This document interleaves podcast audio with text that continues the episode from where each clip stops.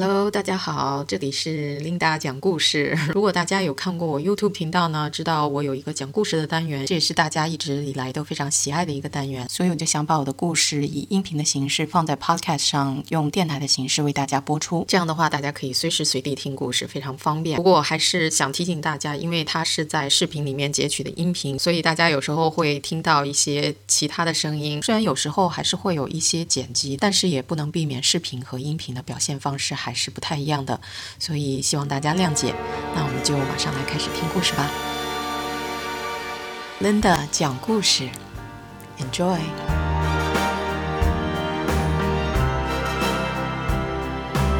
今天要讲的这个故事呢，其实是好多小故事串在一起的，就是讲一下我在带客人看房的过程中呢遇到的一些，嗯，我觉得印象比较深刻的一些小故事吧。那大家如果经常看我的视频呢，可能知道我是一个房地产的经纪人，那我当然是经常有带客人去看房的经验了，肯定是会遇到形形色色的人，也会遇到不同的事，这也是我喜欢我的工作的原因之一，因为我觉得每一天都不太一样，所以不是那种循规蹈矩的那种工作。Anyway，嗯，这几个。小故事呢，都是我带客人看房，就是我的客人是买方，然后我带他去看卖方的房子的一些小故事。那第一个故事呢，其实是我跟我老公自己看我们自己的房子时候发生的。因为我是带他去看房，所以不是那么的拘谨，就是不是那么的正式。我老公是那种很呃容易兴奋的人，所以呢，基本上我一打开房门呢，他就马上冲进去，就这儿看那儿看呀，然后就很开心，很就像个小孩子一样。这个房子它原来是一个样板房，所以呢，我对它。他的这个期望值还是挺高的，所以一进去呢，我老公就特别兴奋，然后特别开心，然后就去这儿看那儿看啊，然后我呢就在后面，我看的呢比较慢，比较仔细。那我老公呢，他是喜欢把这个户型整个都绕一遍，所以他在我前面，然后突然听到他一开门，然后 Oh my God，就是大叫一声，然后就。特别的害怕的就给退出来，哎，我说这是怎么回事呢？其实我进去的时候呢，我已经感觉到有一点不对劲，我已经感觉到家里面有人在，因为我们看房呢，应该是先跟对方的经纪人预约，然后说我大概几点几点到这个房子里来看。一般人呢不会在家，那即使是房主在家呢，一般我们的习惯就是，如果我是卖方的经纪人，我会建议业主这个时候呢出去遛个弯儿啊，遛个狗啊什么，反正溜达溜达，等这个客人看完了你再回来，因为房主在家看房也不不是不可以，但是我们。一般呢不太喜欢这样，因为就是我们不太喜欢买主跟卖主亲自接触对方，并不是说好像要防着还是什么的，就是因为他们有时候会说一些东西啊，不太利于他们自己。就是卖主有时候说一些没有的没有的，然后就会说一些不该说的话。我们希望这个东西由我们专业的人来做接洽。这一次当然我们也是预约过的，然后进去以后呢，我就觉得好像家里面有人在，因为房子里面家里面有没有人是能感觉出来的，我就觉得有点奇怪，因为火炉上还在做的饭。你知道吗？米饭的香味儿漫步整个房子，然后呢，我就觉得也挺奇怪的。但是我就觉得啊，反正电饭煲嘛，也不会出什么事情，可能他们就是出去溜一圈，然后等我们走了以后，他们再回来。然后我老公呢，就突然大叫一声，就退出来。我说怎么回事啊？他说啊，里面有个人。然后我就觉得啊，其实我是没有看到那个人，因为。我后来觉得呢，好像不太好，然后我就说啊，反正也大概看的差不多了，就是我知道我们对这个房子是没有兴趣的。我说那我们赶快走吧，我们就走了，然后我就把门锁了，把钥匙给他放回去。后来我老公跟我形容的呢，就是他为什么那么害怕呢？就是第一没有想到里面会有个人，第二呢是他一打开门，床上坐着一个老人，你知道吗？穿着那种长衫，白胡子，就是很长那种白胡子，好像古代那种老人一样，然后戴着个帽子，然后就坐在那里一动不动，好像在打坐还是什么。然后家里面点的都是香，你知道。你没有意识到里面有人的话，你突然一开门看到那种景象，一个人坐那儿一动不动的在那边打坐，整个都是香啊烟啊什么的，然后就觉得会非常害怕。其实也没有什么可怕的了，但是就是刚好就是惊了一下，你知道吗？说到害怕吧，我还专门做一个一个关于灵异事件的视频，是我遇到的两个灵异事件，其中的一个呢就是带客人看房的过程中，很多人都说把他们吓坏了。类似的事情呢，其实还发生了，也不能说很多了，但是有几次，还有一次。这个其实也不是什么故事了，就是碰到了一个现象，就是我们有一次进去以后呢，看见也是一个华人的家里面，进去以后呢，就摆这张桌子，然后供着去世了的人的那个像。在那边供，然后烧的香，你知道吗？还有什么佛爷啊什么？那个房子设计的本来就挺阴森的了，然后你再进去呢，有供着那么一个东西。我不能说人家这家人做的不对，但是呢，我就觉得其实如果我是他的卖主的经纪人的话，我会建议他把它挪在一个就比较不显眼的地方，而不是一开门进去看见就是摆了一张桌子，然后供着是说不好听话，供的是死人，就让我的客人心里面特别，尤其是我，我觉得我们华人比较在乎这些东西，然后就让他觉得心里头特别不舒服，特别膈应，然后他就进去，基本上看都没看就退出来了，就说我不想看这个。所以，嗯，建议大家如果要卖房的话，也不能说你不能供祖先啊什么的，但是呢，尽量能放在一个不太显眼的地方。如果你想让你的房子卖出去的话，最好是。不要弄这些东西。我还有一次带一个客人，我们看完一楼以后，我们两个一起上的二楼。但是我是先转过去看那个客人的房间，然后他呢就进了主卧。进了主卧以后呢，哎，他也是一下子给退出来了。我说，哎，怎么回事？他说，好像里面有个人。我说啊，我就进去以后呢，主卧看见里面是没人的。但是我就能感觉到，好像都能感觉到那个人的呼吸声，你知道吗？就是能感觉到里面是有一个人，然后我明显就能感觉到好像是在那个衣橱里面，然后我就叫了一声，我说 hello，然后 hello，然后他就不出来，你知道吗？他好像觉得如果我叫两声不出来，我们就走了，你知道吗？但是我明明能感觉到里面就是有一个人，他最后好像撑不过去了，然后就慢慢的走出来，从那个主卧那个衣橱里面，他本来藏在里面，你知道吗？然后就给走出来。然后我说啊，对不起，我们已经预约了这个时候来看房。他说啊，我知道，我知道。然后他说你们看吧。我就觉得很奇怪的是，他应该就是这个房子的经纪人，因为他卖的是自己房，而且我之前预约的时候就是跟他约的。但是我觉得他可能给忘了。我们一进去呢，他就觉得哎呀，这个好像不太好，他又不好意思下楼。让我最不能理解的就是，你既然是经纪人，你应该遇到过很多类似的问题，然后你就直接下楼跟我们打个招呼，然后你说啊，不好意思，我忘了，你们看吧，我先走。就可以了，然后他就藏在那个衣橱里面，你知道吗？顺便说一句，我的习惯呢，都是我不管是我跟他们约好没有，我的习惯从来都是先敲门，开门进去，我还是会再叫一声 hello，就是我很习惯的，不管里面有没有人，就是为了。避免这类的问题，有的时候呢，确实是有的人会忘记啊什么的，他会在家，然后就突然哎觉得哎没有个人进来，所以呢就是给人家一个尊重吧。但是呢，我估计他听到我们进来，但是呢他就会藏到那个衣橱里面。还有一次呢是啊，这个简直是我最糗的一次啊，就是我。呃，带的这个客人，我记得她是有怀孕，就是大着肚子，因为这是第一次带这个客人，之前没见过。然后我们在沟通的时候，她也没有跟我说。然后呢，等我带上她看房子的时候，她才跟我说，我特别怕小动物，她那个房子里头不会有宠物吧？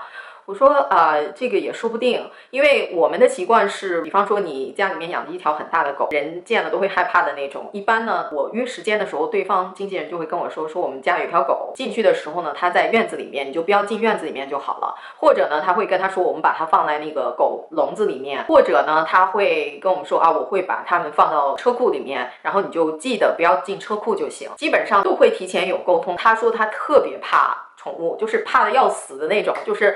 看见宠物，它得离个十米远，它还看的，我觉得都要发抖的那种。所以我就说啊，没关系，那我就先进去看，我看里面没有宠物，你再放心进来。基本上我们看的有几家有猫什么的都还好，没有什么太大的问题。它也就远远的很害怕，但是起码能把这个房子看完了。结果我们就看到一家呢，它有一个小狗，就是那种呃梗。是不是叫梗啊？那个 terrier 的那种品种，就是带小胡子的那种，挺小的一个白色的。我进去一看呢，我看见这个小狗，我说，哎，它这么来回乱跑肯定不行，因为我们一般都有个洗衣房，是一个独立的区域，有个门。洗衣房呢，基本上也不是特别重要的东西，反正嗯不看也罢。我就呢把那个小狗呢就抱起来放在那个洗衣房里面，然后把门关上，然后呢我就让那个客人进来，然后那个小狗呢就一直在那个里面就扒，就是啊就在那儿哭，你知道吗？然后就这么扒门。其实我也觉得挺不好意思，但是我觉得。就那么两三分钟，因为我们其实是看的非常快的，基本上不会超过五分钟就看完了，然后就走。我说把它放出来就 OK 了。结果呢，看完一圈然后，我客人先走，我说我把狗放出来。结果呢，我一打开门一看，那个小狗可能从来没有被关到一个地方，或者是有什么心理障碍，或者是比较神经质的那种狗吧。然后我一打开门一看，尿了一地。哦，我的天呐，我说这怎么办呢？然后我就赶紧从浴室弄了很多纸巾，然后就擦了半天。如果大家有宠物的，知道狗尿其实。味儿挺大的，你知道吗？虽然你擦干净了，但是擦完了这个纸呢，你不能给人家留在纸篓子里面，因为如果在里面闷一天的话，那主人回来厕所里面肯定全是狗尿味儿。所以呢，我就 把那个狗尿呢 就给包起来，然后自己带到我的车上。没有办法呀，我记得好像都连塑料袋都没有，就多拿几张纸，然后把它包起来，带到我的车上，然后找一个公共的那种垃圾的地方，然后再把它丢进去，然后弄得我的车里面有点狗尿味儿吧，然后我就一直开着车窗散味儿，反正那可能是我最狼狈、最糗的一次了。其实自己也挺内疚的，就觉得对这个小狗，因为我自己是养狗的人，我有好几个宠物，然后我就特别见不得让我的宠物受一点点的委屈。我觉得这个小狗一定受了很大的委屈，才大小便失禁，你知道吗？我不知道它。是不是平时就在家里面大小便？但是我觉得应该不会。大部分的人如果是把狗放在家里就那么让它乱跑的话，肯定不会说没有训练好就让它这么自由活动。所以人家应该是训练好的。所以我也是特别的内疚，因为我一般挺注意尊重人家的宠物呀，家里面的东西啊什么的，我都特别的小心。所以这一次真的是我。应该是唯一的一次吧，这么糗的一次。最后这个故事，我有在想说要不要把这个故事讲出来。其实我一般呢很少对我的客人品头论足、八卦我的客人啊什么的。一般接触过我的客人呢，都知道我不会问人家客人你在。做什么生意啊？你的经济状况啊，什么这些我从来都不问。就是如果客人想跟我说呢，他会跟我聊；如果不跟我说呢，我也不会去多问。不过呢，我觉得我可能再也见不到这位客人了，而且也不会再跟他们打交道了。所以我希望他们没有再看，而且我不会指名道姓。呃，所以这次呢，我就破个例，就八卦一下我的这位客人。他们是经过别人介绍的，我之前对他们也不熟。那次带他们看房也是第一次见面。他们一大家子的人，这个当然也不是什么奇怪的事情，很多时候都是两夫。父带着孩子，还有爸爸妈妈，或者是叫爷爷奶奶，三代人一起看房，这个也不是特别奇怪的一件事。但是呢。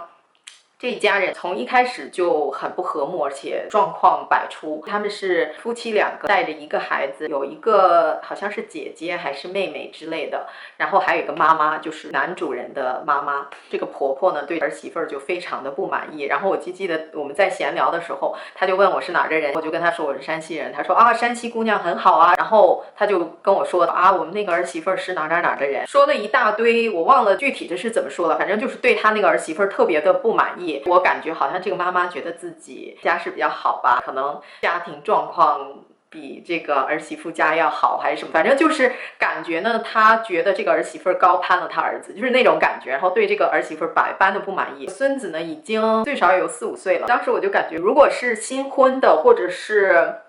还没结婚，中国的家长很多都是这样。我身边也有朋友是这样，这倒是不奇怪。但是儿子都这么大了，你还在这样说你的儿媳妇儿，就是已经是不可把改变的事实。难道你还要让他们离婚吗？那你就接受呗。我当时就觉得这个婆婆有点不太近人情。当时我肯定不会说什么，我就觉得挺尴尬的，因为我不知道该怎么回答，不知道该应和她呢，还是该反对。当然肯定是不能说不好了，但是我也不想去迎合她，我是不太赞同，但是。就没有办法说什么，反正就是很尴尬，我就不知道该怎么回答。接着我们看房的时候呢，我们是开了两辆车，因为他们人很多嘛，所以后面还有一个车跟着我。我记得当时我们拐进去一个小区的时候，我是先进去，他们在后面跟着我嘛，然后也紧跟着我进来。然后呢，有一个人路上那个司机就专门。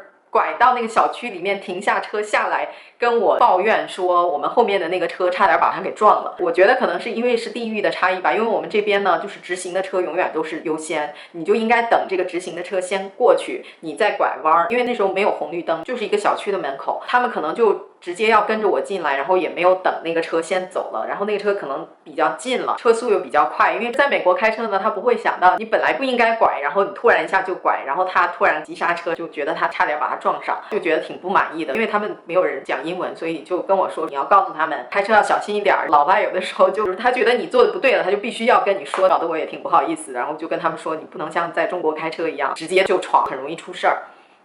反正那个是一个状况了。然后接着呢，我们就看了几个房子，那天也没有看，大概五六个吧。我们有看一栋新房，就是那种期房。在看房子的过程中呢，我渐渐的了解到，男方的家里面不知道是出首付还是出一半的首付，我就记得好像反正出一半的钱给儿子让他们买房。婆婆呢就觉得我出钱给你们买，那我就有发言权，房子要挑我喜欢的，意思是我出钱嘛，那我也要来住啊，或者反正就是类似于这种吧。就这个婆婆觉得自己应该有很大的参与的权利。那这个儿媳妇儿呢，就。对这个婆婆也不是特别满意，然后就跟她这个老公就一直在说，这是我们的房子，应该我觉得找一个我喜欢的。虽然是他出一半的钱，但是也不是说他完全就出全部的钱买，还是要我们自己来供嘛，还是要我们也在出钱呀，并不是说我们没有出钱，反正就是我感觉很俗气的事情吧。因为我作为一个旁观者，其实我是很尴尬的。